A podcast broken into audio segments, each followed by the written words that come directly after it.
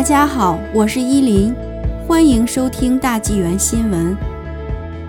加首席卫生官称，完成疫苗接种不等于完全免疫。加拿大首席公共卫生官周六五月八日提醒加拿大人，即使是已完全接种疫苗的人，也容易感染 COVID-19，只是传播病毒的风险降低。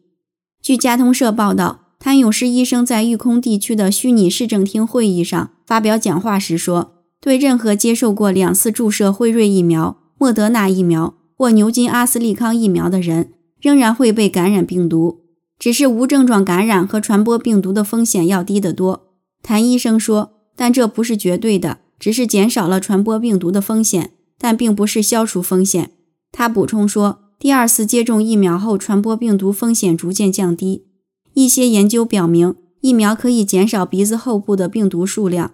如果对人们进行采样，那么病毒就更少，这意味着传播的风险也就更少。谭医生还补充说，经常在必须行业的前线工作或基本服务部门工作，并且列入疫苗接种优先队列底部的年轻人，现在的发病率最高。他们尽管没有症状，也可以传播病毒。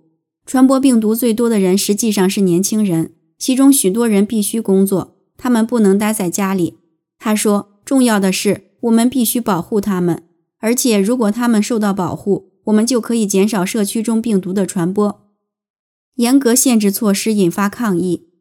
尽管安省和魁北克省的住院率开始下降，亚伯塔省和加拿大其他地区仍处于第三波 COVID-19 大流行之中。加拿大许多地方实施严格的限制措施。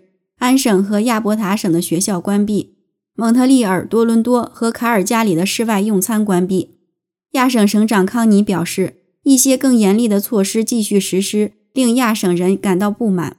抗议者周六在亚省中部的一个高速公路旁的小餐馆外面进行了一次反封锁示威游行，尽管当天当地下了倾盆大雨和法院颁布了禁令。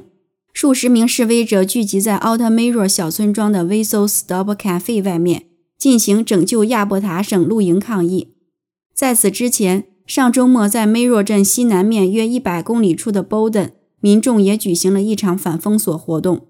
亚伯塔省卫生服务局表示，省政府将采取法律行动，以阻止任何计划中的对 COVID-19 公共卫生命令的抗议活动。与此同时，全国各地的疫苗接种活动进一步扩大。在本周末，安省有近一百五十家药房开始向某些病毒传播热点的所有成年人提供 COVID-19 疫苗。魁北克省周四表示，当天为十万两千七百六十二人接种了疫苗，这是该省自疫苗开始推广以来的最高单日接种量。卫生厅长克里斯蒂安·杜贝周五说。当天，全省三十五岁及以上的所有人都可以预约疫苗接种，令全省创下了二十七万两千人预约的记录。魁北克省的疫情状况保持相对稳定，新的 COVID-19 病例数在周六连续第六天不足一千例，住院率也在下降。然而，新斯科舍省的新病例的数字令人沮丧，全省新病例继续比以前以大幅度增加。周六报告增加一百六十三例新病例，主要在哈利法克斯地区。继续封锁重创经济。在加拿大的另一端，亚伯塔省与卑诗省边界沿线的社区表示，他们担心持续的 COVID-19 限制可能会在今年夏天严重打击当地经济。卑诗省政府不鼓励亚省的游客前来游玩，但在卑诗省东南部的福尼，商会常务理事说。大约百分之八十的旅游业务来自亚省和萨斯喀彻湾省。他鼓励游客们继续前来。